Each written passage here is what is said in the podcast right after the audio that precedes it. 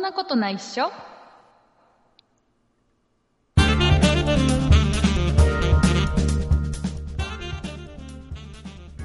そんなことないっしょ第369回でございます。お送りいたしますのは竹内と。畑中ですよろしくお願いします。よろしくお願いします畑中さん、8月に入りまして、はいもう夏休みだったりするのかな、世間では。おおそうですねそうなりますねそうでもないのかな、わかんない。学生は、うん、ほら、どうなんでしょもう長期間休みがあったじゃん。つい最近までね。だなんから、かななしでとかっていう話もありませんでしたっけなしの学校もあるのえいやわかんないですよなんか当初、うんなんか5月に遅れたからあ勉強ーはいはいはい。うんなんか追いつかせるためにみたいな、うん、なんかねうちの地域だと、あのん要は短くなってる普通ほら40日ぐらいあるじゃん小学校とかってこうんうんうんれうはね、ん2週間ぐらいに短いみたいへえでさまた1週間今さ、今さ小学校ってさうんエアコンついてんだよへ教室にえ前からありましたよえーどういうこと何その若さアピ ール何それ私の頃もありましたけど何か問題でもみたいな感じうん僕の頃はなかったのそうなんです、ね、なかった、みんな、みんな下敷きで仰い でたの、頑張って。まあ青いでも言いましたけどそうそうでね、もう今エアコンもあるから、別にうん夏ですごい暑いから、うん学校で勉強できないっていう状況でもないんだよね。まあ確かにそうかもしれないですねだから、そうらしい。ただね、ちょっと、うん夏休みは短くなるんだけど、うんどんな宿題がこの間出るのっていうところがね、ちょっと親としては不安なの。うんだってさ40日ぐらいあって例えばね、あのその自由研究とかさ、うんうんなんうんかこの絵を描いてきなさいとかさ、結構でこのプリントを何枚やりなさいみたいなす結構なボリュームのし宿題が出て、うん終わあらないるある終わらないんだよそれがねねそれが 2, 2週間でさこれでさ、もし工作作ってきなさいとかさ絵描いてきなさいなんて宿題がさいつものようにあったらさ、絶対うん間に合わないよ、うん確かにね、工作なんか半分親が手伝うんだから今みんな、そうですよそうだねよなんか100%ぐらいやってもらってた気がするそうなんかさもう本当にさなんか、その工作の、うんえーなんか展展示会みたいなのあるじゃんなんか、うんうんあるあよかるった賞を取ったやつのさああいうのを見に行くとさ、これ本当に小学生作ったのっていうのがあるもんね、うんうんね なんか先生に一応かけなんか確かめられた記憶あるこれ一応一応っていうか自分で作ったんだよねみたいな感じそうなんだ、えーうんまあ僕の頃はね僕の頃は自分たちで工作は作っていきましたけどね、うんどんなしょぼいやつでもね さあということでございましてね、はいえー暑くなってきましたので、そうですねあのー畑中さんはアイスを食べますかはい食べますアイスあのカップのアイスうん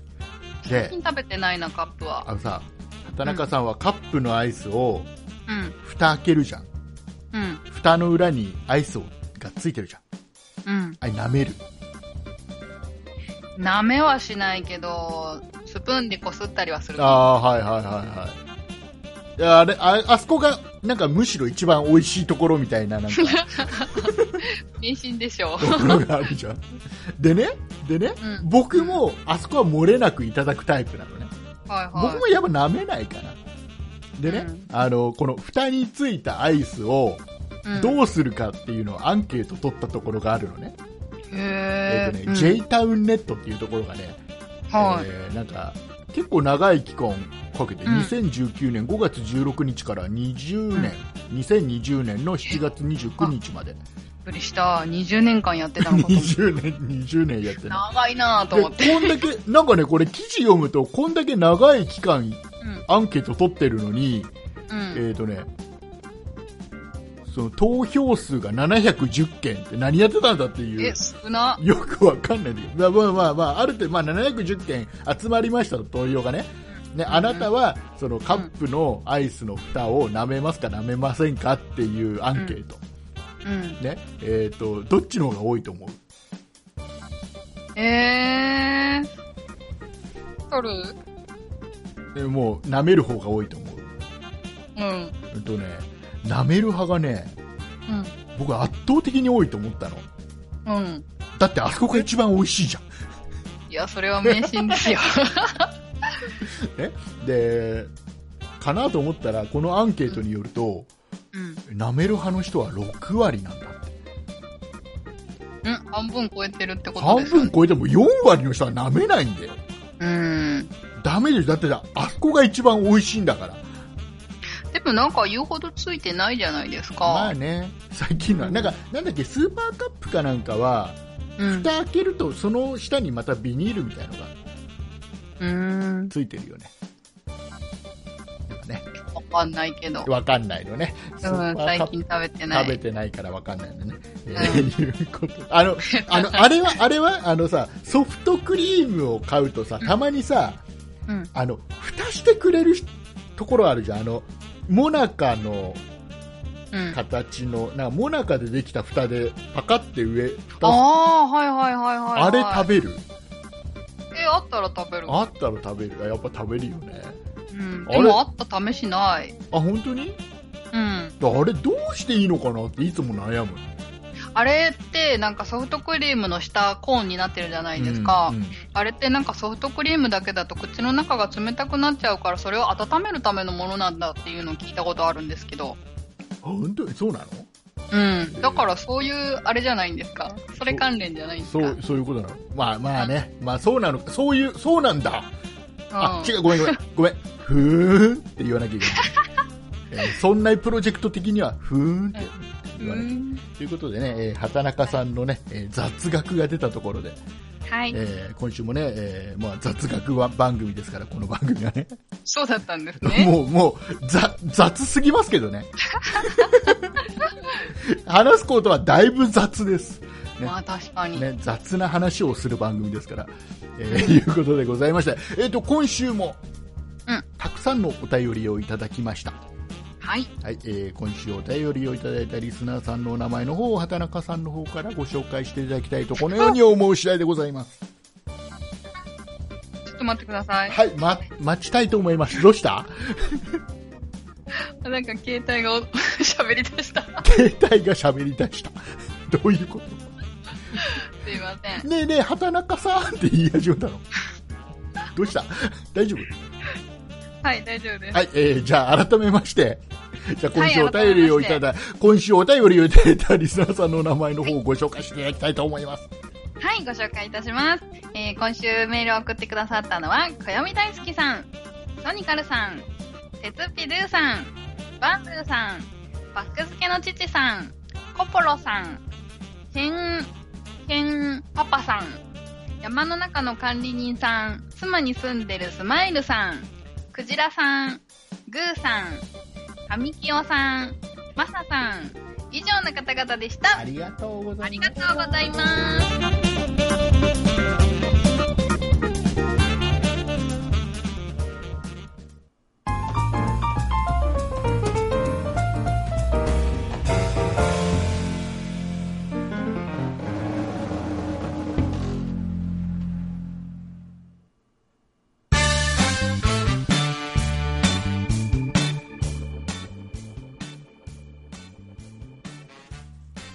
はい、えー、いうことで、はい。えっ、ー、とね、先週、うんうんうん。先週ね、あの、クラウドファンディングの話をしたんですよ。はい。ね、えー僕がちょっとクラウドファンディング、えー冷風船のね、クラウドファンディングに、えー要は応援をして、うんえーまあ、商品届いたんだけどその商品がちょっと最初の説明と違ってたりして、うん結構大変なんだよなんていう話をね、先週したんです、しましたえね。ーでそれに対して一応続報あ、続報あるんですね。続。報、えー、と一応ですねそのうんクラウドファンディングを立ち上げた、えーうん企画者の、まあ、業者さんですね、はいはい。一応ね、あのー問い合わせが問い、うんもうこれおか最初の説明と違うじゃないかっていう問い合わせをした人とかちょっはとい初期不良だよっていうのを問い合わせをした人に対してははい。どうも返品してくださいとへそしーたら返金しますからおで巧妙の兆し。そうで返金も最初なんかね、うん振り込みの口座を教えてくださいだったんだけど、うん。えーなんかあの何郵便為替はい。要はいあの教えるの嫌じゃないですかその口座番号とかうん。なので、えーなんかいろいろ話をしたらこうあの郵便為替で、えーうん送ってくれるっていうことなんでそれがねただね8月の半ばぐらいなので,、うで僕一応ね商品は送り返したあ、よかったです送りね。返したで、えー、とただ入金されるかどうかはわからないまだ、ああ、そっかは。いえーいうことでまあまあまああそこも含めてね、えーうん面白がりたいと思いますよもうこうなったら、えー私の本題も帰ってきてるかどうかチェックしないと。うん、本題、本題ってなんだ 急に本題の話が始まったけど、なんだほんあななんんかか、先週なんか話してたっけ先週でしたっけ先々週ぐらいになんかうん楽天で本買ったんだけど、なんかなんだっけ、表紙に袋の、外袋の糊がついてて返品したんだっていう話。あ、はいはいはい。あそれが返っお金が返ってきてるかどうかがまだわからない状態ね。うん、わからない。はいじゃあ確そこ認もねしてな追っい。ていきたいと思います。そんな中ですよ。ね。はいえっ、と、クラウドファンディングってね、あんまり、うんあの、良くないんじゃないのって先週の、うん。ほね、は配信聞いて思った人もいるかもしれない。うん。そんな、えーフォローのためも含めてクラウドファンディング、えー悪いものばかりではないよいいものも結構あるんだよっていうことをね、ちょっとお話ししたいんです、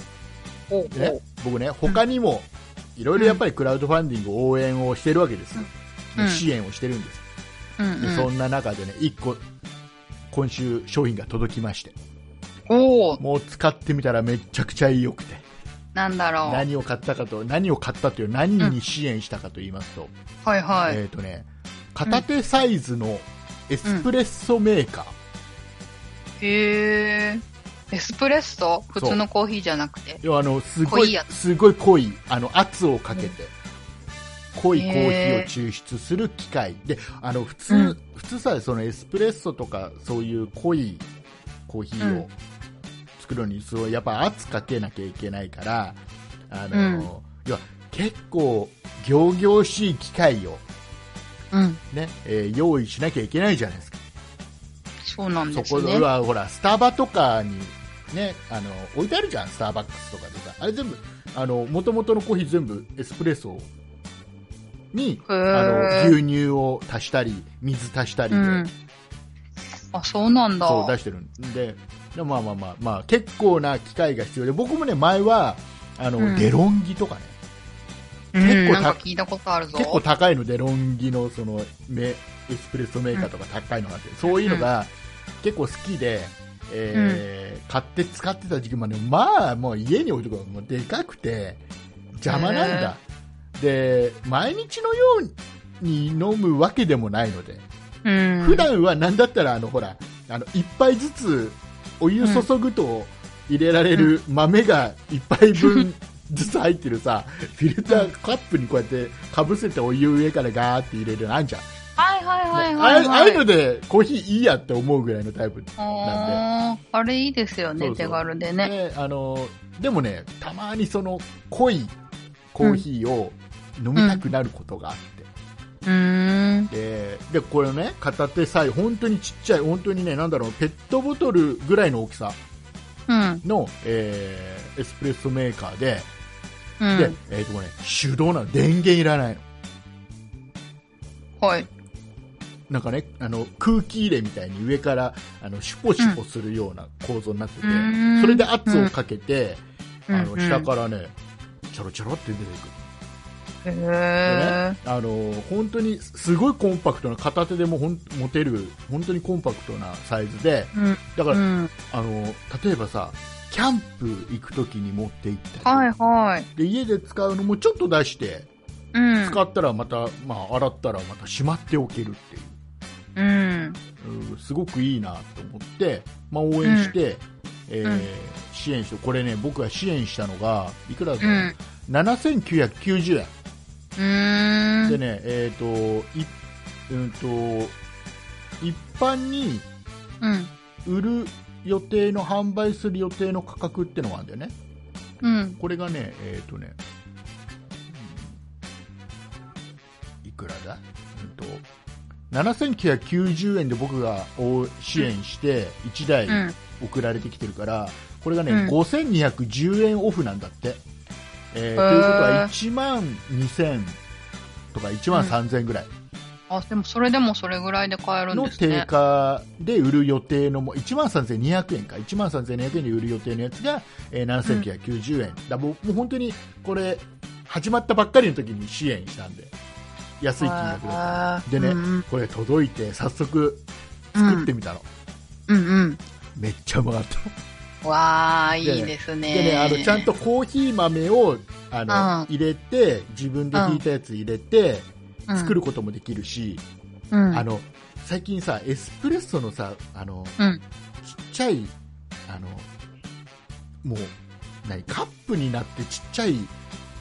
あのもうもう豆が詰まってるやつがあるんだようん、ま、豆の詰まった何、なんか何ねがあるかなんかねなんつうのあのちっちゃあいの、ポーションですかポーションみたいなポーションじゃないんだけど液体じゃないからああ、そういうことか。そうそう中に、うんでなんかあんな感じの形のさやつがあるの、あねわかるわかるでしょもうみんなわかってるよねみんなわかってるよねわかってると言っいてやみんな、分かってる。分かってるよね、はい、分かってる。分かってると分いかっう、ね、体にしよう、ね、たうんああいうのをほら あのいろんなとこで売ってるんだよ、要はエスプレッソカプセルっていうと分かるのかな、カプセルの中にもう豆がギュギュって詰まってるうん。やつがあってでそれセットして入れることもできるのね、うーん。だから、そうするとほら汚れるところが少ないじゃんうん。でセットしてあのお湯入れて蓋して、あとは上からなんか空気入れみたいにシュッシュッシュッってやると下からジョーって出てへーこれすっげえいい感じうん。でこれでねあのーうちの嫁さんはうん。そのエスプレッソまあとりあえずねその一番濃い苦くて濃いやつをちょっと飲むのねうんまあ。それはそれで美味しいうん。でそれを今度牛乳にガッて入れるのよ、そのねはいエスはプレッソに、そしたらまあまあまたこれがうまいんだ、い。うんね。いいですね。ね、でこれもすごいんだよあの、えっとね、サポーターが423人へこのー商品に、えーサポートして、うえんー、。3734万あ違う373万4500円集まったのか、うん。うえーん。目標金額はもともと100万円じゃうない、ーん。嘘10万円えー、全然少ないね。多分ねこれね海外でもうすでに発売されてて、うーん。海外ではもう累計200え2万個売れたみたいへーなやつなんだってこうん。れこれはねあの、一般発売がされたらぜひおすすめしたいはい。と思うぐらい、はい。うん、あんまりコーヒー飲まないでしょいや、飲む。あ飲むじゃあ絶対いいほらキャンプキャンプ行くじゃん畑中さん、うん、行くかな、ね畑中さんといえばキャンプじゃんうん、うん。キャンプといえば畑中さん、もう多分あの今キャンプといえばもう畑中さんかヒロシかっていうぐらいのねうん。うんさうんここれ以上話も広がりそうにないのでこの辺で終わりにしたい と思うさあ次のお話をしていきごいきたいと思うんですが、うん、えうん。ー、とねじゃあちょっとメールを読んでもらっちゃおうかなはーい。えー、とねえー、とねけ誰んかなけんけんパパさんのメールをご紹介してもらっていいですかはい。ちょはっいと待ってくだこされいねね。何も打ち合わせなしでいきなり紹介しろって言ってもね、畑中さんもすぐにこのけんけんパパさんのメールが、もう見つけまあ、した見よつ。けさすがでございます。じゃあ、はよろしくお願いしはい。けんけんパパさんからいただきました。竹内さんがおすすめのそのまフーズのスイカジュースを家内に買ってきてもらいました。まず一口飲もうとしたら青臭い香りがプーンとしてきたので氷で冷やして飲みました。うーん、美味しくないなぁ。甘味も少なくてがっかり。おそらく皮に近い緑の部分までジュースになってるんじゃないでしょうか。家内からは一体誰がこれを進めてきたのか教えろと言われたので知り合いの竹内という人だと答えておきましたうーんふーん竹内さんって大した舌じゃないねとバッサリ切られてしまいましたまたお二人のおたお話楽しみにしてます追記消費者センあここも読みますここはいいんじゃないかな。えーそこまで、ありがとうございますと。いただきましたはい、ケンケンパパさん、ありがとうございます。ありがとうござえいっ、とまね、す、ケンケンパパさんのね、えー奥様、厳しいです。厳しいではすい。ね、だから僕言ったでしょ、その、僕はスイカジュースがね、今ね、もういろんなとメーカーからいろんなスイカジュース、100%のスイカジュースってのが、いろんなメーカーから出てて、僕 は、どの、どこのメーカーのスイカジュースが一番うまいかっていうのは今、すごく今、いろんなの飲んでて、ね、もう一番ここがうまいよって言ってるやつが、うんえっ、と、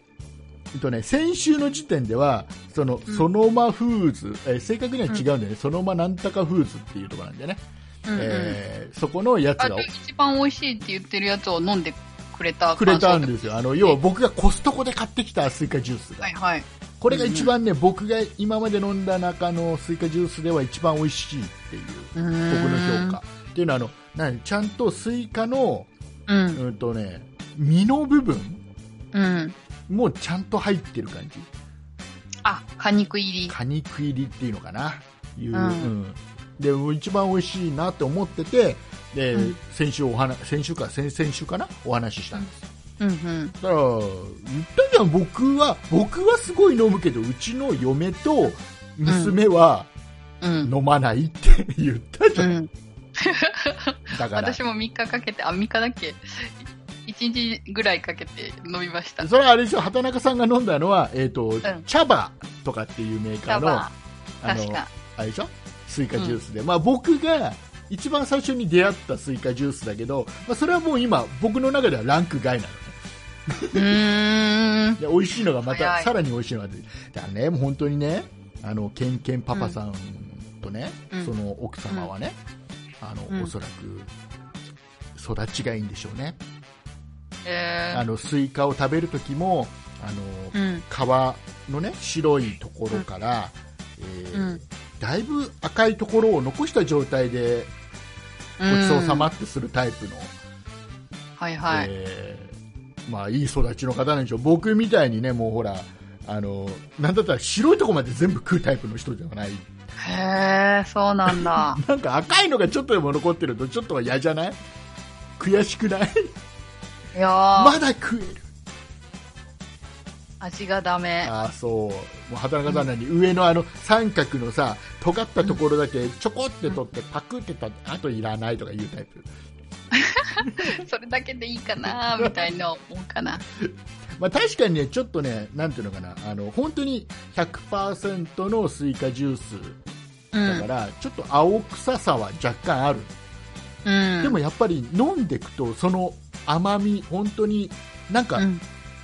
何、後から人工甘味料みたいなの一切入れてないから、うん本当にね、飲んでいけば飲んでいくほど美味しく感じるんだよね、僕ね。うんでね、あれですよね、口が慣れてないんでしょうね。そうだからね、贅沢な口になっちゃってる。だから回数分けてこまめに飲むんですそうよ。。そうう僕なんかほらねあのーうんほらもう前世はうん、カブトムシだったから さ、全カブト然ムシ全然むしろむしろその、しうんみんなが食べた後が本領発揮の部分本領発揮。さあそんな中ではい。そんな中でええー、と今日収録中に僕が飲んでる飲み物は何でしょうえああ美味しい、えーー、と炭酸水。えーとですね、ご紹介します。えーとですね、暦大好きさんから、はい。えーと、メールをいただいてます。メールをじゃあご紹介しよう。えーとね、暦大好きさんからのメール、僕が読もう。えーはい。一言だけメールが来ました。再入荷しましたよ。 そういうことか。再入荷しましたよっていうね、メールが届いたの。これがもう先週あたり届いたのね。うで1週間ぐらい前にここなんだこれは何が再入荷したんだって僕はずっと疑問に思って、でもん。思ってた。ももしかしたらってちょっと思ってたしたら、うんえっ、とね一昨日ぐらいの話ですようん。えっ、とねアマゾンから商品が届きまして、へえ。えっとね、小読み大好きさんからね、えー、アマゾンの僕の欲しいものリストから送っていただきました。えっとね、メッセージついてるので、えーご紹介したいと思います。えーはい初中お見舞い申し上げます。小読み大好きということ で、一言いただいてまして、何をいただいたかというと、えーモーション。モーションというメーカーの、うんえー100%ウォーターメロンジュース。えー 330ml12 本入り。うん。これがね、一回送っていただいてる、うんお誕生日に送っていただいてる、で、しばらくずっとね、品切れだった。うん。で僕はこのスイカジュース、もうこれね、本当にさっき言った、あの、うん僕がコストで買っコストコで買ったスイカジュースと並ぶぐらいの美味しさ。うん。多分ね、甘みとしては、コストコで買った方のものよりも、こっちの方が甘みは強い。うん。けど、コストコで買った方のスイカジュースは、うん。そのさっき言ったその果肉の部分もちょっと入ってるんで、うん。ちょっとそこで、だからプラいい、いい勝負なのよ。うん。で多分でも、あの、ケンケンパパさんちが両方飲んでも美味しくないって言われちゃうかもしれないけ ど、僕は両方ともすごい良くて、で、今日はもうその送っていただいた、えーモーション100%ウォーターメロンジュース 330ml はい。美味しくいただいております。はい。よござんした。すっげえうまい。ありがとうございます、小み大好きさん。えーはいはい、えーいうことでございまして。はーい。はい、もう嬉しいよね。僕がね、うまいっつったらね、入荷をずっと待ってて、入荷したら送ってくれる。すごいね。もう本当にやす、どうしたみんな優しいぞ。み んなえー優しいったらね、えーうんいうことでございまして、スイカジュース美味しいぞっていう、僕の、はいはい、 お話。えーっとね、あはとねいち。ょっと今週気になったのがはあのこの番組でも何度か話に上がっている、い。うん。レジ袋がああ、それ。ねはレジ袋有料化い。うんっ。ていうので、えーとうんいろいろやっぱり問題が出てて今記事読んだのね、1個ね気になる記事があって読んだんだけど、うんなんかねうん。うん。この今レジ袋有料化でエコバッグ推奨になってるじゃないですか、うん。全国で、えー万引きが多発してるらしいんですよえー、そうなんですか、うん袋だけで要は結いや袋を万引きするんじゃないの要はみんなエコバッグを持ってきてるから、はいはいはい要ははい。そのわエコかんないってバこッとグにか。入ってるものが買ったものなのか買ってないものなのかっていうのがああ、そらそうですよすぐにね。店員さんが判断できないでもっと言っちゃえば、はい物商品物を持ってはいうん。手に持ってそのまま出ててもうん。すぐに判断ができないうん。もう早く IT 化した方がいいんじゃないですか本当にねうん。なんか方法を考えないとうん。これ多分お店としては厳しい、そうですよね。あのー多分ね万引きとかする人ってうん。さ、うん。多分ねまあ本当にそれが欲しくて魔が差してやっちゃう人とか、う。うんん、遊び半分でやってる人いろいろだと思うんだけど、うあのん。ね本当に僕は一時ねやっぱりお店で働いてた側の人間なんで、うん。その立場から言うと、うんもう。ね商品1個持ってかれただけで、うん。その分のうん利益を他の商品をどんだけ売ったらその分1個補填できるのっていうぐらいうん損失が大きいのね、うーん。だからもう本当にね万引きはダメダメ。ダメだからもうこうなるのはでも分かってたよね分かってたんですか分かってたんじゃないのそのへ要ーはエコバッグ推奨してる側的にはお店の人なんか特にすぐそこは思ってたと思うよどうしようってうん。だけどなんかお国が言うしへ従わないとーなんかね、私この間、あの、コンビニでちょっといろいろお買い物して、で、あとなんだっけな、あのーうんと、なんかお弁当温めてもらうやつうをんなんか頼んだんですよ。うんで、なんかこもうなんかこうレンジの方に行っちゃったから全部お会計してくれたんだと思ってカバンの中に詰めてったらなんかあこれまだとかって言われてあごめんごめんとかっていうのありましたあの、あれだね、それ、よかったね、指摘してくれて。うん下手をしたあら、んの知らずに万引きしてたところだもうん、うんそう危ない危ないんね。ねあの、あれ、うん見た、あの、えっ、とね、YouTuber、ある YouTuber が逮捕されたっていう話でさ、えレジ袋でうんとね、これはレジ袋じゃないんだけど、うんあうの、ん要はお店に置いてあるお刺身を、うんえー店内でうんお金払う前に食べちゃう。はいではその後に会計をする。いうんおなんか一見ちょっと金金払ってんだからいいじゃんってちょっと思っちゃいそうじゃん、だけどそのうん YouTuber は逮捕されたのね、へえまあ、多分見せしめな部分もある当然あるとは思うんだけど、うんあうんのこれは正式にはやっぱり窃盗に当たるんだって要はだってへー自分のものではないまだ自分のものでもないのに食べちゃったわけだからあー確かにその後にお金払ってもダメなんだってうんちっちゃい頃なんかソーセージ食べさせてもらった記憶あるけどえ何 どういうことどういうこと売り物のあの試食のじゃなくてじゃなくて、なんかもうか買うから、なんかこう、だだこねたのかなわかんないあーはいはいはいはいけど。うん。うん。あまあでも買う前ねに昔はもっと緩かったでだろうけどね、うん。うんでもそういうことだよくよく考えたらでもそのね逮捕されたのは当たり前の話でさうん。例ば、えば何か泥棒してさうん。なんか後からやっぱ返すわ、うん。反省したから返しますでもその人はもう犯罪1回犯してるわけじねゃんねだからなそんれとか一緒だよねえ。うん。モラルというのか、下がってきてるんですかね。ねまあまあその人は YouTuber で要は結局炎上させたかっただうん。なけ、要は過んか、激過激なこまとを、、まだいたんだ。まだそういう人いっぱいいるんだあれかな、SNS とかのなんかこう、何、携帯からなんか YouTube にこう、なんかこう変わってきて、YouTube でもなんか過激なことをやろうとしてんのかなあ。ーまあまああでもね YouTuber ってずっとそうよそうなのうん一部の YouTuber は結局過激なことをすれば、えーうん再生数は伸びるからどんどんどんどうんうんん過激なことがエスカレートしていっちゃうっていううん。だからもう海外とかはと、もう多いじゃんそういうのはね、うんうん、だ。か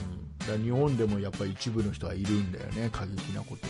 そうなんだ。ねそういうの見ないからわかんないな。えーいうことでございまして、はいえっ、あと、なんかうね、レジ袋の話まだしてもいいあであすしていいですよレジ袋もあの今日は今日はもうねあのオープニングでも言ったと思いますけど、レジ袋特集の回ですから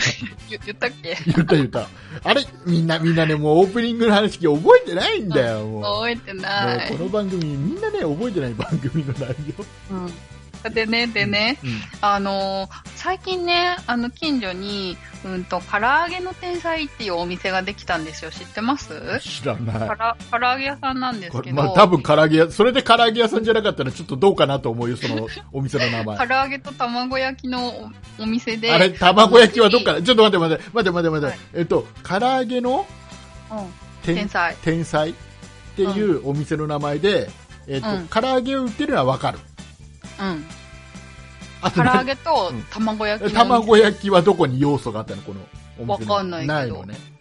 うん天才っていうのが、になんかおすすめで、唐揚げが3種類か4種類かあるみたいな、そんなやつなんですうよ。ん3種類だったかな。うんで、なんかテリー伊藤さんがプロデュースしてんのかよくわかんないけど、あなんか、それあれじゃないのあのテリー伊藤さんのお兄さんがやってんじゃないそれ、あ、そうなのだからあのテなんかテリリー伊藤ですとかって言ってた感じがする。テリー伊藤さんのお兄さんが、あのーあれだよ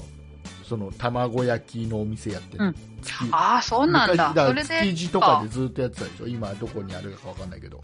うーん。ああ、ああ、なるほど。うーん。おいで、で、それでで、で、ね、うん。そうそうそう。最近できたばっかりで、なんか、なんだろうな。お持ち帰りが多く、えってと、ちょっと待って待って待って、ごめんね、もう気になってしまう。もうね、お持ち帰りなのお持ち帰りなのどっちお持ち帰り。おお持持ちち帰り、どっちでもいい。どっちでテイもクいい。アはウト。 いテイクアウト。テイクアウうんなんか、テイクアウトの人が多くて、で、なんか、外で待ってるんですよ、み、うん皆さんが。うんだから、すっごい混んでて、うんなんか、いつかいいなくなったら、なんか少ない時があったら食べてみたいな、みたいな感じで思ってて、おーうんで、この間たまたま、その、食べる機会があったんですよ。うん食べれる機会があったんです。うんそうそう。そしたらね、そこはね、なんか、その、政府が言う、うんあのーレジ袋、うんと、なんだ、環境破壊につながるレジ袋じゃない、環境に優しいレジ袋を使ってるから無料ですよ、みたいなことをアナウンスしてたんですよ。うんえーと思って、そんなこともあるんだと思って。あるあるあるちょっと知ら 知らなくて無知であれなんですけ ど、なんか、え、じゃあもう普通のビニール袋をやめてみんなこれにしたらいいじゃんと思って、何有料にしてんだろうとかって思っちゃったんですけど、 なんか企業努力でや、ちょ、なんかこんなん言ったらあれですけ ど、企業努力でやってくれたらいいのになーとかって思っちゃった。あのー要は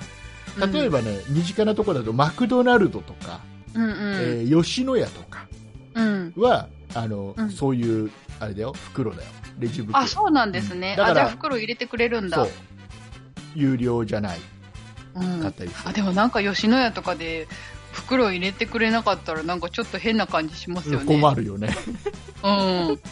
へそうそえ。うそうなんか、そそっちの方が良くないです。ななんだろうね。だから、うんと、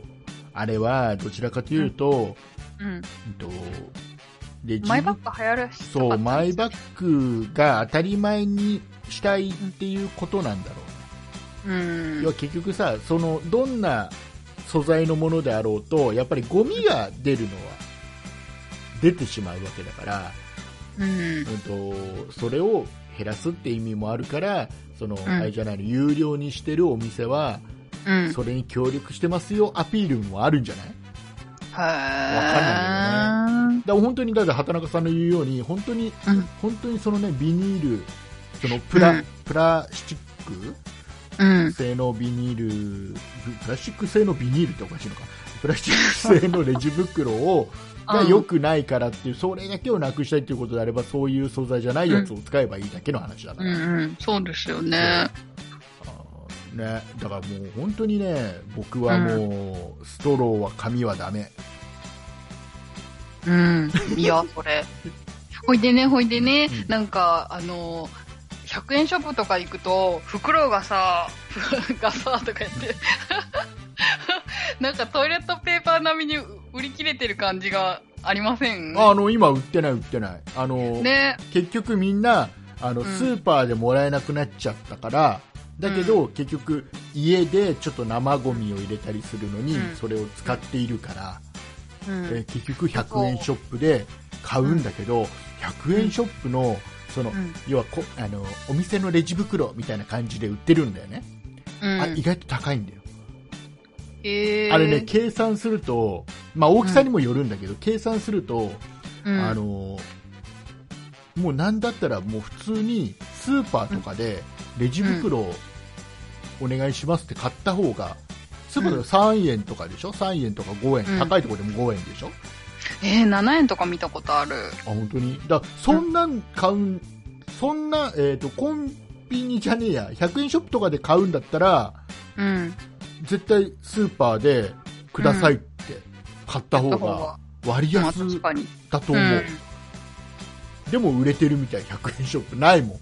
その棚ガラガうんそうラ、なんでしょう。そうそうでね、この間ね、あの、40リットルの袋が欲しくって、うん40 45とかそれぐらいの、うんね、なんか40って書いてるやつ買って帰ってきたんですよ。うんそしたらね、なんか、思ったよりちっちゃいんですよ。あれ、40リットルってこれぐらいだっけとかって思って、よくよく袋を見たらね、40号だったんです よ。40号ってなんだよとか思って。それは企画があるんだろうね何号何号ってねそう、ちっちゃいなとか思いながら、大体まあでもこまめに捨てようみたいな。大体2桁になってるやつはちっちゃいよねきっとね大え、きいや3つ桁とかあるんですかいや多分多分1桁の、うん多分1号とか2号はでかいんだねじゃないおそらくあーあー、そうですね、そうですね。うんああ、そういうことか。そううん、もううん。 40とかになったら相当ちっちゃいんじゃない要はあの、うん コンビニでちょっと昔ガム買った時に入れてくれるぐらいの下手したら。多分 M ぐらいじゃないですかね。そうなんだけどね M、で M、M、M よりちょいちっちゃいぐらいかな。で結局さ、みんなさ、要はうん。今、ゴミを捨てるのに、うん。あの要は市で推奨してるゴミ袋がさ、半透明じゃん、みんな。はいはいはいだから、はそこにダイレクトに捨てるっていうのが、ちょっと嫌なところってあるじゃん、正直なところ。い。いやー。家庭のゴミをみ、ね、他の近所の人に見られるのも嫌だし、うん。あとやだやはだあのちょっと汁っ気のあるような可能性のあるようなものは、うんちょっと不安要は薄くできてるから、うん。ゴミ袋ってうんうん。だからちょっと、不安だからちょっと一回やっぱりねうん。スーパーでもらえるような袋に入れてうん。でそれギュッて縛ってあれじゃん市のゴミ袋に結局ねあれ半透明の意味ないんだよねほとんどねあ、そうなんですか。だってみんな隠すのに結局あー二重にしたりするからさほとんどの人は、へー。えーまあでも意識はねいろいろ変わるからいいと思いますよ変わる変わる変わるやっぱり半透明にすることでやっぱりあ見られてるなっていうのあるだろうしね、うんうんうん。あの要はレジ袋有料にすることで、えーうんちょっとエコエコバッグ使った方がいいのかなとかそれが当たり前になってくればさ今度そのうちあれであのペットボトルもなくしていきましょうっつってさ、えあー、の何になるのきっときっとそのうちあの一升瓶であのあなんかそれ知ってる。なんかあの、無印良品とかでも、マイボトルを持ってもらって、うんで、店舗行ったら水汲めるみたいなサービスを始めてるみたいなんですあのあれよでし。ょ水って書いてあるペットボトルでしょうん、そうだったかな。無ち印ょうっんと覚えてないけど。あれ無印あれ良くないですか無印で無印良品で水もらってもって思わないえ、なんでえなんかなんかさなんかスーパーとかでよく売ってるじゃん大きめのさタンクうんうんうんうん買って、あるある。そこでなんかね美味しいキュアウォーターとかそんなやつそうですよそうね。そうそうはいはい、あありまれすだったらあなりまんとなく買い物をついですぐほら、うん家に帰るかすらえ、でもなんか無印良品って街のどこにでもあったりするから、すごいべ、あったら便利だなと思うんですけど。ああ分かった分かったうん。あ ーあー、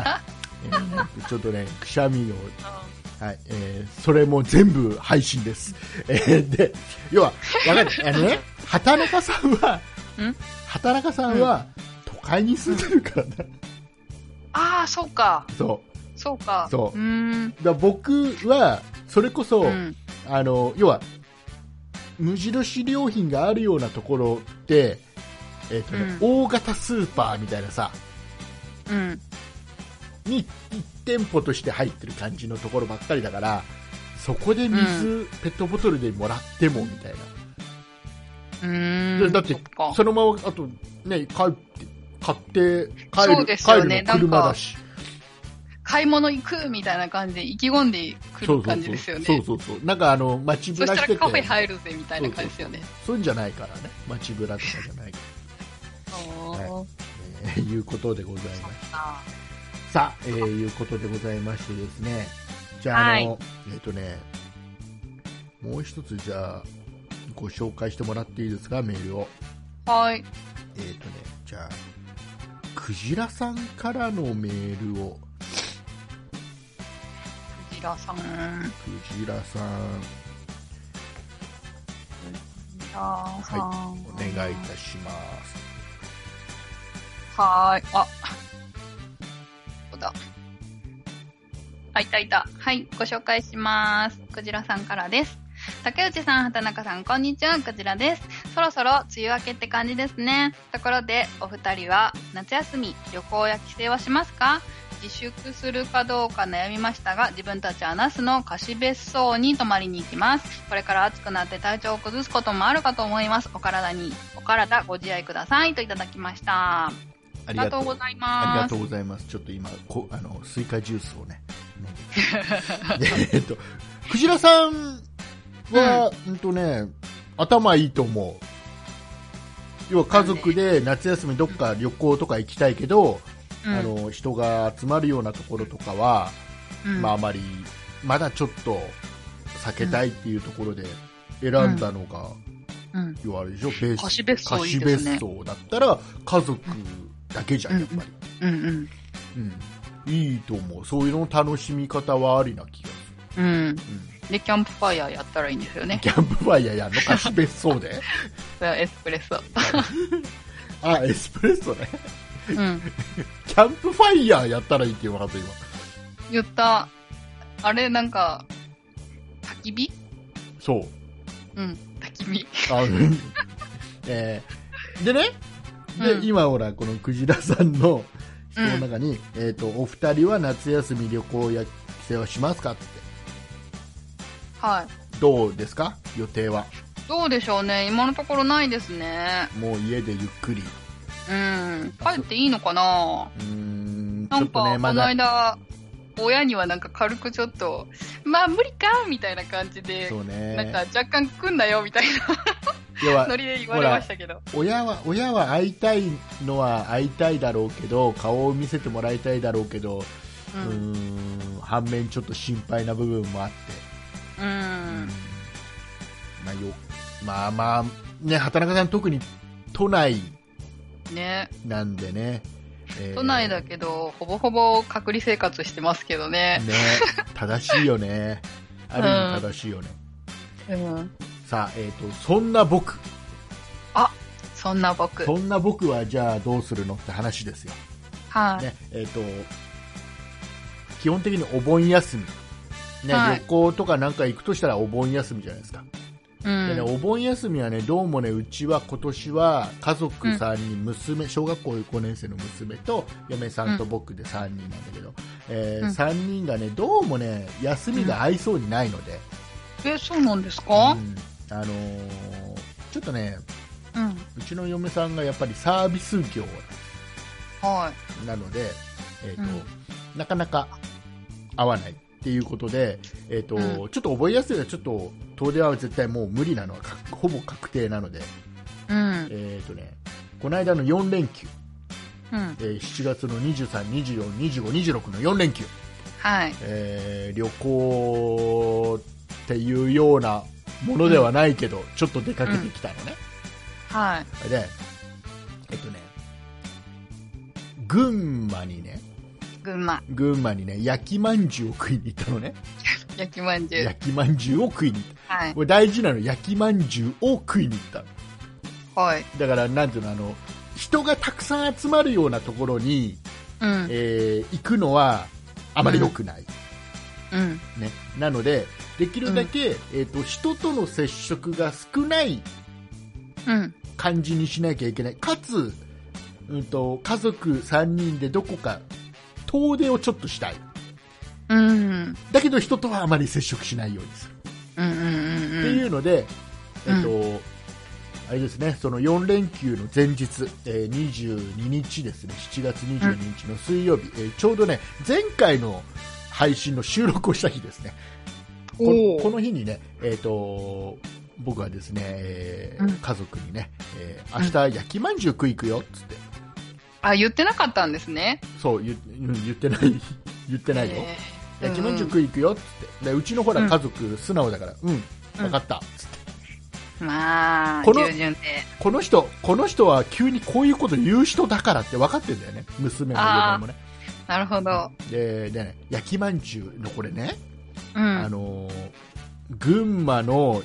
うん。もう名物なの焼きまんじゅうねうん。でこれがねまあまあまあうまいわけですよ、えーほぼ毎年のように1回は、うん1年に1回は群馬行って食ってるうんで僕がそのもうね群馬行ったらもう至る所に焼きまんじゅうは売ってるの、うでねん。焼きまんじゅうって何かというとそのほらあんこの入ってるおまんじゅうがあるじゃんちょっと、はいあの皮がふかふかした感じの皮に包んであるようなでそれの、うんあんこの入ってないバージョンにうん。えー、とこれが串に4つ刺さってて、えー、と甘辛いタレに、えーつけながら、なんかうん炭火で焼いてみたいうん。なえめっちゃうまいこれがね焼きたて。で僕は、うんあのね、うん。えー現地に行ってその場でできれば食べてほしいって思うの、やっぱり焼きたたてで一番美味しいから、てで僕がね必ず行くところまあ多分ね美味しいところいっぱいあるね群馬にね、えね、ー僕が行くのは、えっ、とね、えっ、と、中寺茶屋本舗っていうところがある。中寺茶屋本舗うん、うん。ここのうん。焼きまんじゅうが僕の中ではいっちゃうまい、へーもしかしたら群馬の人からしたらいやいや違うよって言うかもしれないけど、うん。うん、僕はここが好きでえっとね一応ここってほら、ネット通販でも買えるのよ、はいはいタはレい。と焼いてない、えーそのうんおまんじゅうとうん。セットで、自分で焼くのそう自分で家で焼いてタレ絡めてみたいなへーこともできるんだけど、えーうんできれば僕は通販で買って家で食べるよりは現地で食べてほしい、うん。で僕は今回うん。要はお店の中でも食べれるのね、うおん。店の中でも食べれるんだけど今回それはちょっと避けるような形で、えっとうん行ってもうもう家出たらそこ直行なのね、ん家出たらそっい家家出たらその中寺茶屋本舗に直行うん。えーとね横、片道大体3時間車で 遠い。うん。お父さん頑張って運転してお父さ3ん時間頑張ってでる。で3時間って結構ですよね。結構な時間でえ着いたらうん。買ってうん。買ったらもう車の中で食べた うん 滞在時間5分ぐらいとかです か。ごいやもうちょっといたんじゃない、ううん、ででねまあまあ、まあ、やっぱうまいんだよん。うん。それは良かったです。そうううまいんだよでねでうんせっかくは群馬行ったら焼きまんじゅうだけで帰るっていうのはちょっともったいないじゃんまあそうですよねね。えーうんもう竹内さん、お父さんはですよ、うんうん。ね、次行きたいところ、もう一つ決まってるわけですよ、はいはえーい。とね大トロ牛乳、大トロ大牛トロ乳大トロ牛乳、はあ、これがね、超うまい、牛乳う群馬に行ったらぜひ大トロ牛乳、ーえん。ーとね、何かというと、 うん。えーとね、群馬県のあのうんみなかみ、うんみなかみってわかるみなか場所、わかんない。えーとね、群馬県の、うん。えー、利根郡にある、うん。みなか利根うんみなかみ町うん。とかっていうところにねあのうん。あるんですよはあ。えっ、とね菓子工房大トロ牛乳っていうところがあってはい。そこへもう大トロ牛乳ってのが売ってるんでこれ何かっていうと,、うえっん。とねなんかえっとね一応ね、これね、あの、紹介してる記事そのまま読むね。なかなか説明難しいから、そのまま読むね。大トロ牛乳とは、はい。えースムージーやシェイクのように極太ストローで召し上がっていただく牛乳とコラーゲンの少し凍ったスイーツです、へー。えーバニバニラなどの香料は一切使用しておりませんので濃厚な牛乳の風味と、シャリッとした心地よい口当たりがさっぱりとした後味を口の中に広げますうん。っていうでこれがねちょっと四角い、えーと透明なうん。容器みたいなのにこの牛、うん大トロ牛乳が、まあ、たっぷり入ってるわけですよへー。それがね、うそのん。見た目ちょっとねうん畑中さんよかったら今ね大トロ牛乳って検索したらすぐ出てくるから正直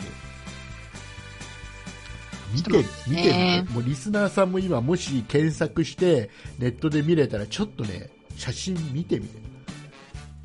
大トロ牛乳。大トロあ、牛出乳た出た。出てくるでしょすぐ出てくるでしょうん。うまそうじゃないうん。ちょっと食ってみたくない食ってみたい。ですっげえうまそうなんでこれが存在は知ってたの、群馬にあるのは知ってたの、うん。だけど一昨年ぐらいに知って、うん。一昨年群馬行った時にはちょっとスケジュール的に行けなかったのね、うーん。で去年も行けなかったのねうん。で今年はほら他にさ何かあの何行くとこもないじゃん、うん。観光地とか行けないからさうん。だからもうもうあれだよ焼きまんじゅう食ったらあとここしかないからさ 大トロ牛乳行くぞっつって、へお父さん急に大トロ牛乳行くって言い始めたんだよん。うん。で大トロ牛乳行ってうん。食ったらまあうまかったわあーこれそれはよかった群馬に行ったら大トロ牛乳で焼きまんじゅううーダメだねんあのこんにゃくパークとか行ってるようじゃちょっとまだまだだねこんにゃくパーク群馬といえばこんにゃくパークでしょええー、わかんないですなんかいっぱい種類ありますねいろいろ乗っかってんのよその大トロ牛乳がたっぷりある上にいちごが乗ってたりなんか何生チョコが乗ってたりうんうんいろいろあるの美味しそう美味しいよかったらよかったらぜひ、ね超うまいからちょあんまり超うまいからって言ってるとまたリスナーさんからね、あの食べてみないそうでもなかったです うん言われちゃうといけないでもね美味しい駅から近ければいいなえっとね車で行くのをおすすめします車ないうん車のある人と行ってくださはいいはいえーいうことでございましてえーっとねまあそんな感じで僕はその焼きまんじゅうと大トロ牛乳とあと夜夕方うんえっとね、あのね、なんか本当に真っ黒な焼きそば、焼きそばも有名なのね、へえちおょっと腹ね空いてきた名な物ですっごいあの見た目真っ黒な焼きそばで、ちょっと好きなところがあって、うん、えーテレビとかで結構紹介されててね、去年、一昨年行った時は、まあ行ったらもう行列なの、へえでちょっとそこ、やっぱその焼きそば食いたくなっちゃうから、うんなんか行って、うん、まあちょっと混んでたら今回諦めようと、うん。混んでたら最悪持ち帰りもできるから、おー、いいですでね。車の中で食おうぐらいな気持ちで行ったら、うそしたらん。さうん。やっぱりコロナ禍だからなのかわかんないけど、あのうん店もうおなんかお客閑さ散んとしてましたお客さんがうん。一人一組だけいてちょうど帰るところぐらいな感じう行っーたん。時間帯が良かったのかわかんないけど、うん。あじゃあお客さんもいないから、うん食って帰ろうっつってうん。で食べて帰ったんだわあうまいわー、よかった。あななんかあれ以上僕の旅行の話はあんま楽しそうじゃないよね聞くのねえー、そんなことないですよ。ああよかったよかったよかったみたいな感じ でもうちょっともうちょっとあの食いついて僕の話に食いついてるつもりだったんだけどな。食いついてあ食いついてるつもりだね、えーうんえーいうことでございます僕本当に本当に群馬群馬おすすめ群馬群ね馬。であの焼きまんじゅうはどうしても群馬まで遠いよっていう人はネット通販でも買えるから、うん。家で焼いてた食べてもまあ美味しい現地で食べるよりはやっぱりちょっと劣るけど、うん。でも美味しい美味しいうん。ので、ね、よかったらということでございまして、えーはい今週僕が話したいことはこの辺ですうん。なんか少なくないですか少ないで すか結構喋ったつもりだけあ、どほんとえー、とじゃあ畑中さんの今週の面白い話のコーナーあイエーイ。え今週面白い光景を見たんですよ。ー、ほなんかね、あの今、リハビリで毎日3、40分歩いてるんですけどう、う、ん、えなんか、なんだろう、雨降りそうだったから、なんか、本降りになったらダッシュで帰れるぐらいの近所を、こう、な んか、いろんな、ちょっと待ってちょっと待って畑中さんあれだよねリハビリってのはちょっと腰を痛めてそう、そのリハビリだよねそうそう、雨降ったらダッシュで帰ってこれるぐらい元気なのどうなの、わかんないけど、うん、あ、でも動けるから走れるよ、多あ分。本当にまあまあわかんないまあまあまあ、まあ、近場近場をね天気がうん良く近なっ場をてね、ぐるぐるぐるぐる歩いてたんですよ。それでね、なんか、あ、あと10分だから、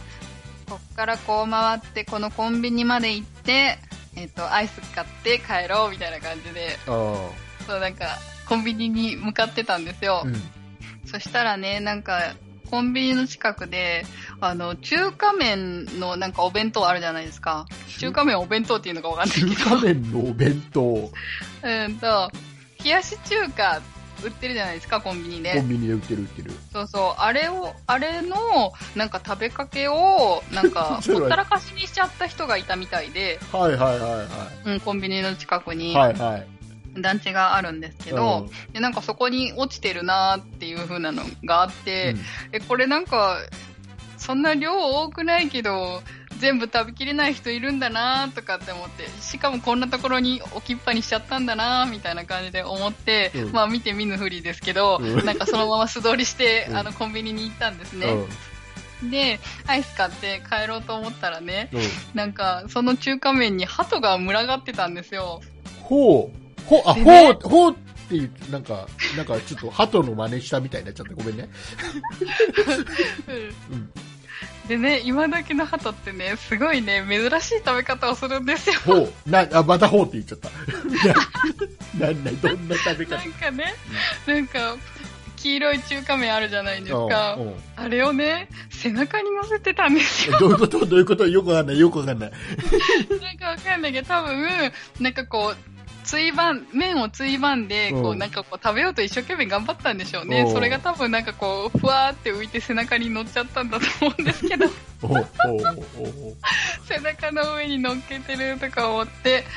なんかすごい癒され、癒されてはない けど、ほっこりしました。鳩ね。あの、鳩は、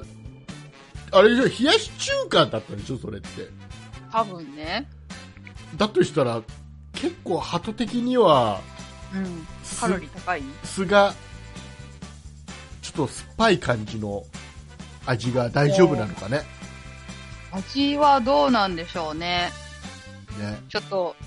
な、何味かまではわからなかっあたーもしかしたらごまだったかもしれないからねうん。あ、でも茶色だったかなわかんない な。そこまで見てないや。そうなんだよかったなんでそこに置いて途中で食いかけを置いてどっか行っちゃった人がいるのかな、ねえ。なんかコンビニのほんとすぐそばだったから、なんかゴミ箱に捨てればいいのに、みたいな感じだっいたやんですも中入ってたらゴミ箱捨てにくいかあ、そう外にあったと思う。らだからあれじゃない放置しちゃったんじゃない捨てるところもないし、うん。へえ。かもしくはもともと鳩が買って食べてたのかもしれないああ、なるほど。うんじゃあ私が最初に素通りした時は、鳩はちょっと離席中だったとい。そううそうそう、ちょっと、ちょっとトイレ行ってくるわ、なんつって。 コンビニでトイレ借りてたかもしれない。なるほど、なるほど。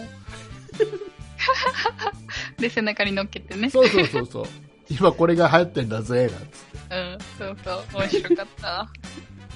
うん、 一人でプッと買って。いいね、はいい、いね。そういう光景は。あ、僕一回昔ね、あの、コンビニのチャーハうん。ン、ね、コンビニで買ったチャーハンの蓋がない状態ね。で、えっ、と、一口も食べてない状態。蓋を取っうんて一口も食べてない状態で、うん。えー、となんか近所の路駐してある車の上に逆さにドーンって置いてあるの見たことある、えー、なんでいやーだずあ、わかんないーっとずずーっとその車ずーっと路駐してたのうん。で毎日のように路駐して誰近所の人が邪魔だなとか思ってたのかなああ、嫌がらせか。嫌がらせなんじゃないドンうんずっとお金のかかる嫌がらせ見なるほど。たことある、えーかもしくはその車が、えーコンビニでチャーハン買って、食べてる途中、やっぱ鳩と一緒で背中に乗せね、てた背の、中にね。どっちかどっちかうん、どっちかだ。だ、はい、さああとはもっと今週の畑中さん今週、なんかそれしか用意してなくはないけど、を聞こうじゃないかあのー、なんかね、うんあのー、えっと、ハーフの、うんと、YouTuber さんの、なんか YouTube を見てたときに、なんか、日本人は、〇〇っていうのがあって、うんなんか、なんだろう。日本人って口臭いらしいんですよ。おうおうおう世界の中でうん。なんかこう、大衆がどうのとか、欧米の人はどうのとかってあったりするけど、日本人は口が臭いって思われてるらしいんですよ。あ国交州。で、なんかそれはなんでなのかっていうのをこう熱く語ってるうん動画があってう、んすごいなんか見入っちゃったんですけえど。ななんでなんでなのその人の結論はえっと、あの、多分、日本ってあの保険が効くからうん、病院にすぐ行けるから、なんか、なんか予防医学が発達してないからっていうので、うんみんな歯磨きはするけど、うん歯磨きだと、歯磨きだけだとうん汚れがちゃんと取れてなくって、それがなんか匂いの原因になってるらしいんですよ。うんその人曰く。うんだからちゃんとフロスをしましょうっていう話なんですけどね。あのフロスってわかりますあの伊藤洋治のことですけど。うん、あの歯とあ歯の間をねきれいそうにそうそうそう。で、なんか、あれ、たまにね、うんあの、スーパーとかで安いの買ってきてやってたりとかするんですけどおう、まだ習慣にはなってなくって、うんあ、なんかこれでちゃんと掃除しないといけないんだ、 みたいなことをこう学んでね、うんなんか、あの、ちょっとやり始めたんですけうど、んあの、うんと、なんだろうな、ただの糸のやつと、使いやすいようにこう、なんていう、コーム型になったやつがあるんですけど、うんなんか、あのーなんだろう、コーム型のやつをいつも使ってたんですけど、うんその糸だけのやつってどうなのかなと思って、こう、ちょっと試しにやってみたんですけど、はいはいなんかめんどくさいし、うまくやれないし、指痛いと思 って、私はこっち向いてないなと思って。いやでもそうどうなのかな海外の人から見たら日本の人ってそうなのかなやっぱりうん、みたいですあよ。のなんかねあの勝手なイメージとしてうん。あのなんか海外の人はうん。なんかやっぱなんていうのやっぱり日本人としてはちょっときついと思うような匂いの人が多い、なんかねうんとねそうだな誤解を恐れず言うとうん。なんかね脇がの人が多いってイメージが日本人うん、海外の人がうん。うんうん。そうね。外国の人ってうん、多いね。多いかなってイメージがうん。あるなだからそれと同じような感覚なんだろうね多分え日えー本人はそそうういうことうん、だうん。から全員が当然全員が全員じゃないだろうしうんうんうんうん。だけど日本人だやっぱり横にいてあ日本の人だってアジアの人匂いでだわかるんだ。ってあるんじゃないへでー余計気になるんじゃないん余計気になるんじゃないその人がたまたま、うその日本人であってちょっと口臭がある人、うん。だだからあ日本人って口臭きついよねっていうイメージができてうん。で何人かねもう3人4人そういう人に当たればさうん。日本人がになるじゃんだから僕らも多分僕らがお思っちゃってることもそういうことなんだと思うんだよねうーほん。とんどの人、多分脇側の人なんかほとんどいなくて、うん。何人かそういう人と隣り合わせになっちゃったりして、うん。たまたま外国の人だったりして、うん。なんか勝手あるなあイるメージがついちゃってるっていう、そういう感じなんじゃないかうな。ーだっん。て歯磨きだって人にそれぞれだもんね、うーん。そんなんね。うんどこまで細かくやってるか。うん。ねまあそんな話。そんな話あで、なんかそのやり方をちょっと説明してて、うんなんか普通に歯磨きをして、ゆすぐ前にフロスして、で、ゆすぐといいんだってえ。なんあ、すすぐといいんだっなてん。でなんであなんかその方が、なんか汚れが、いや、歯磨き粉がまだ口の中にあるうちにってことだ。うん、うん、うん。でもなんかこう時間かかるから、慣れてないからっていうのもあると思うんですけど。あれ、あれ、口開けてやってるからさ、その歯磨き粉が口からタラタラってならない。そ、そこまでぐちゃぐちゃなやつは入れなくていいんじゃないですそか。うだ、そういうこ一応歯吐き出して、まあ口の中にい一応と。なんか、そっか、そっか、そういうことか。うん、ペースは残ってるぞぐらいの。あうあ、んそういうことね。そうそう。で、その後に炭で歯磨くといいんだって。もう歯なくなっちゃうよ、そんなにいっぱいいろいろやっ たら。あ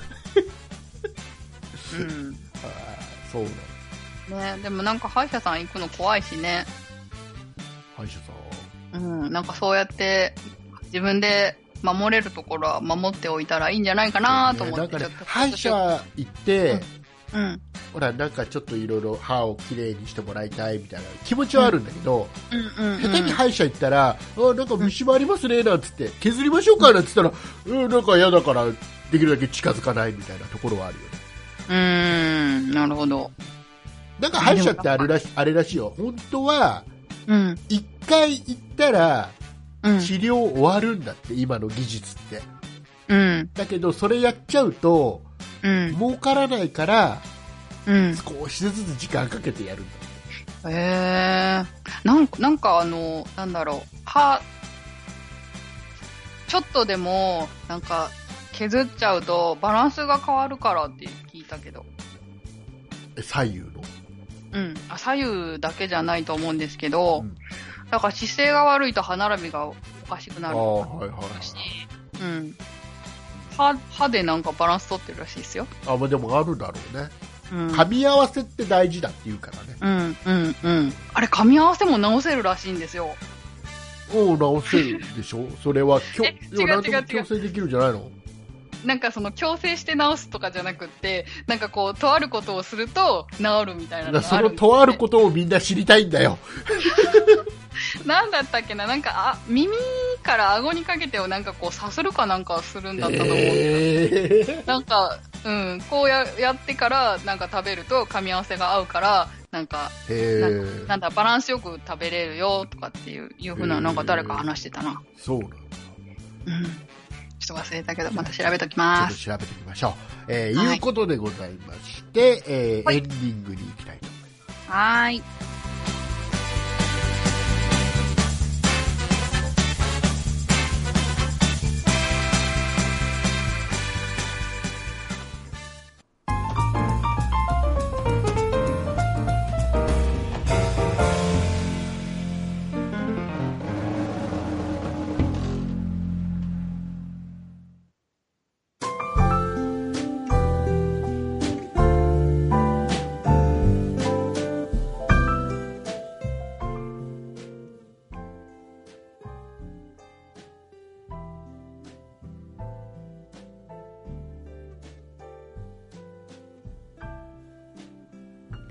どうも。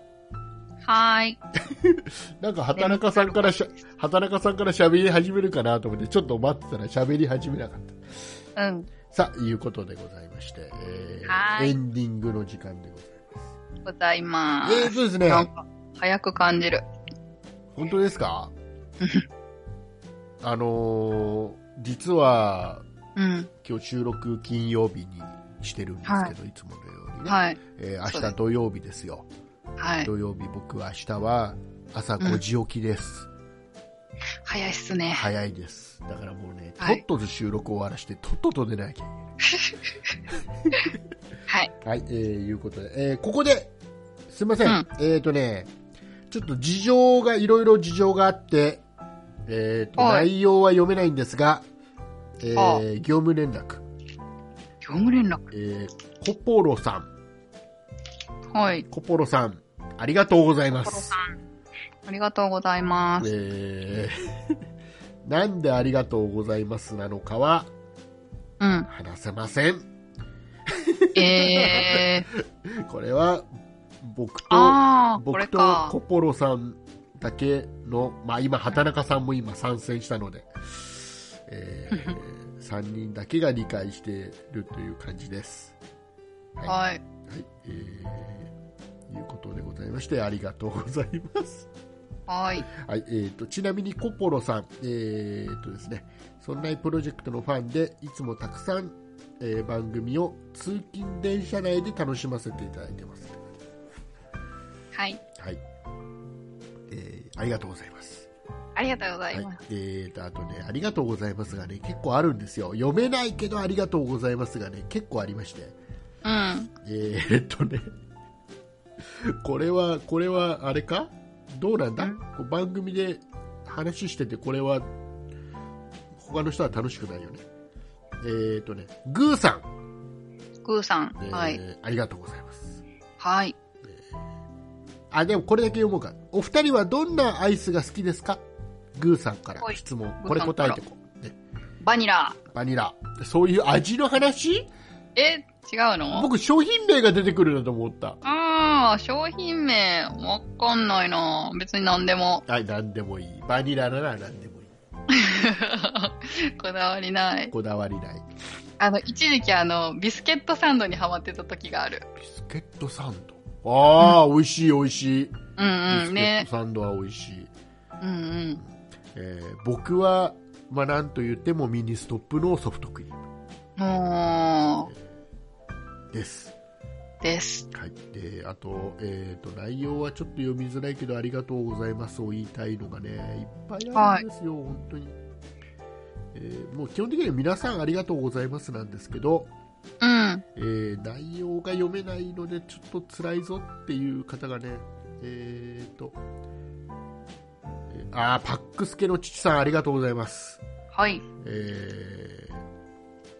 内容がほぼ全部読めませんあー、えなるほど。はあいえーバンブーさんもありがとうございますりがとうございます。えーっとねバンブーさんいくつか読めるかないくつか来てましたいくつかうーんと読めないです。ありがとうございます。 はい、えー、その他の皆様も本当にありがとうございます。ありがとうございます。はい、えーっと、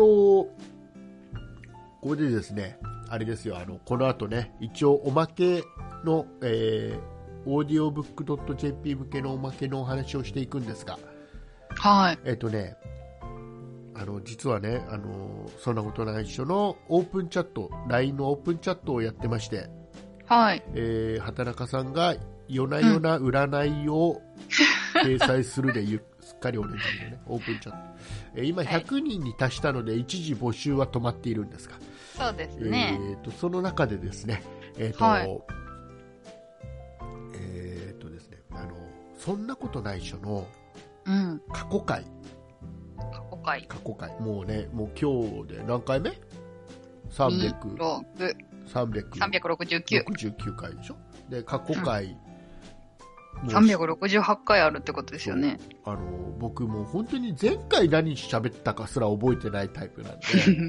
私も。 でで第第0回からあるんですようん。でもっと言うとその前も何回かあるんですよなのであ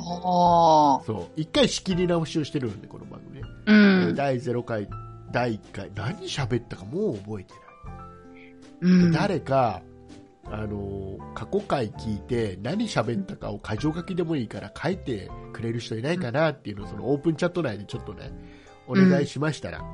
うん。えー名乗り出てくれた方がいらっしゃいましてですねね素晴らしいはいえーね。と山の中の管理人さんがですね、 はい。えー、と箇条書きにしてきてくれたので、うえーん。とね、ちょっとこれ試しにねうん。試しに、えっとこの毎回過去回でどんな話をしてたかっていうのを、うん。ちょっと紹介することでここで紹介することで、うん。昔のやつを聞聞きたくなる人が何人かいるかなっていうちょっとおうたお試しをしたい、おう。えーじゃあ1個だけ読みましょうかね、うん。あれ、でもそれって、うん、なんか、ちょっと特殊な仕様になっていて、普通にはいけないとかそういうのじあゃそない。れそれじゃないですあのホームページから普通に聞ける方のやつなんで、はいはい。えー、とね、これね、えー山の中の管理人さんがまとめてくれたやつです。はい。えー第0回はい、第ゼロ回。 0回準備号っていうのを配信してるんですね。えーどうもね、ここではね、斉藤さんっていう人と僕2人で喋ってたんですよ、その時ね。うんえうーん。オープニングではどうも斉藤さん登場。うん。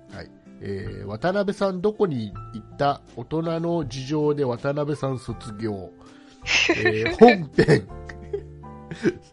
えー新アートワーク作成者美香さん過去男登場、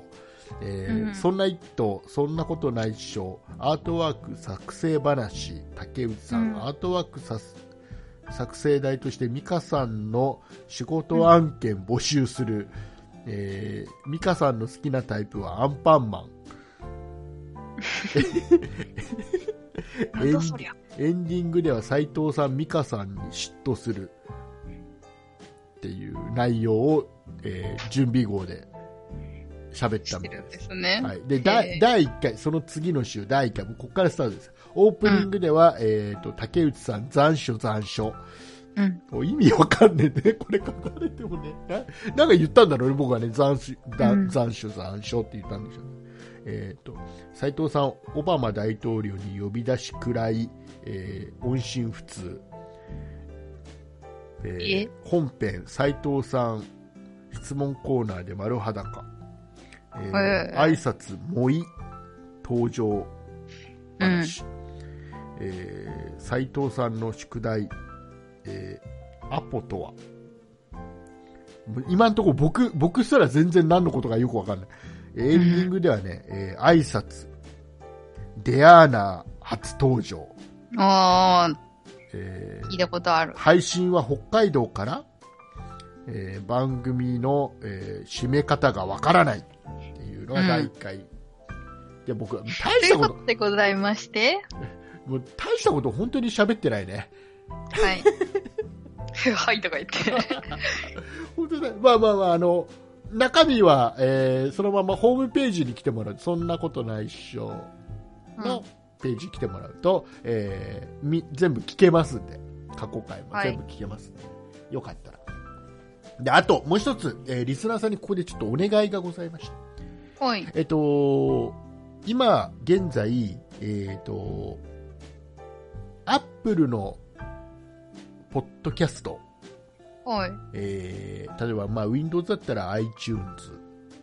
のポッドキャストで、はいえー聞いていただいている皆さん、よかったら、えっ、と、ん Spotify でも我々配信してて、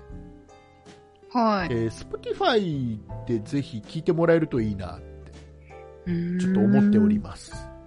えーはいアップルの方のポッドキャストが、す。う。うんーんとまだ何も決まってないけどもしかしたら撤退する可能性もあるので,、うん。えーで今、ポッドキャストってそのアップルのポッドキャストアプリだけでなくてもううス,、ん Spotify でも聞けるし、まあ、それこそうん我々がね、オーディオブックドット .jp で配信してるのもあるし、はい。えーあとは、まあ、いろんなところであと Google のポッドキャストアプリでも聞けるしうん。いろんなので聞けるんですよ、もう今、ポッドキャストはもう本当にいろんなところで聞けて、いろんなところで配信されてるので、でその中でも多分ね、一番使い勝手がいいのが Spotify なんですよ。うでん。まだ Spotify を、うん。えーインストールしてないよっていう方は、もうこれはもう、えー iOS でも Android でも、えーうん Windows でも Mac でも全部いけますんでね、えーはいアプリ、えー Android、えー iOS のアプリよかったら入れていただいて、えー当然、えーそんないいプロジェクトの4番組全部そこで聞けます。で、かつ、えっ、と、あれですね、Spotify ですから、音楽も聴けるんですよ。で、えっと、うん Spotify お金払わないと音楽聴けないんじゃないのって思ってる方意外と多いと思うんですけど、お Spotify ってお金払わなくても音楽聴けるんですよ、フルに。うん。聞けますね。そうで、その代わり、ちょっと曲送りが、回数が制限されていたり、無料の人は。うん。えーあとは途中に CM、音声の CM が挟まったり。うん。っていう制限はあるんですけど普通に、えー音楽が聴ける有料の人と同じに聴けるんですようん。だからもうその CM 気にならないよ、えーその曲送りなんかしたらもう BGM みたいにもう流れてくるやつをどんどん聴きたいだけだから